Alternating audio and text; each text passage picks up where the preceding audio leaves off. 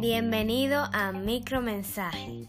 En breves minutos, la palabra de Dios puede ser de ayuda y gran bendición en tu vida. Hoy tenemos el tema titulado Te salvó eternamente. Como seres humanos, los cristianos no estamos exentos a emociones y sentimientos que puedan conducirnos en una vía contraria a la fe que nos salvó de la muerte y del pecado. Es por eso que en algún momento un creyente puede tener duda. Si por alguna razón le asalta la duda de su fe, piense en esto que el apóstol Juan escribió para animar a los cristianos del primer siglo acerca del testimonio del Espíritu Santo.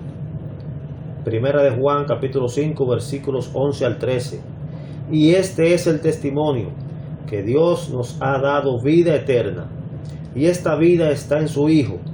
El que tiene al Hijo, tiene la vida. El que no tiene al Hijo de Dios, no tiene la vida. Estas cosas os he escrito a vosotros que creéis en el nombre del Hijo de Dios, para que sepáis que tenéis vida eterna y para que creáis en el nombre del Hijo de Dios.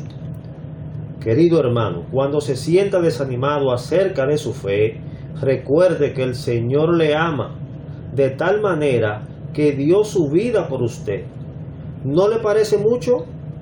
¿Cree que haya algo que pueda deshacer el sacrificio de Cristo en la cruz?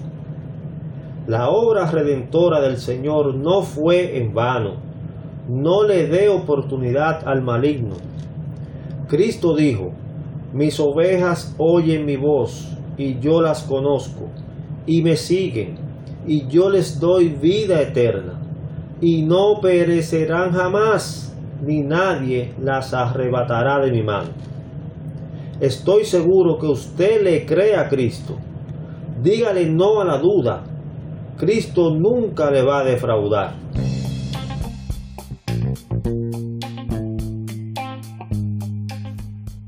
Si necesitas saber más acerca de esto o ayuda espiritual, escríbanos al correo electrónico micromensaje.hotmail.com y con la ayuda de Dios le contestaremos.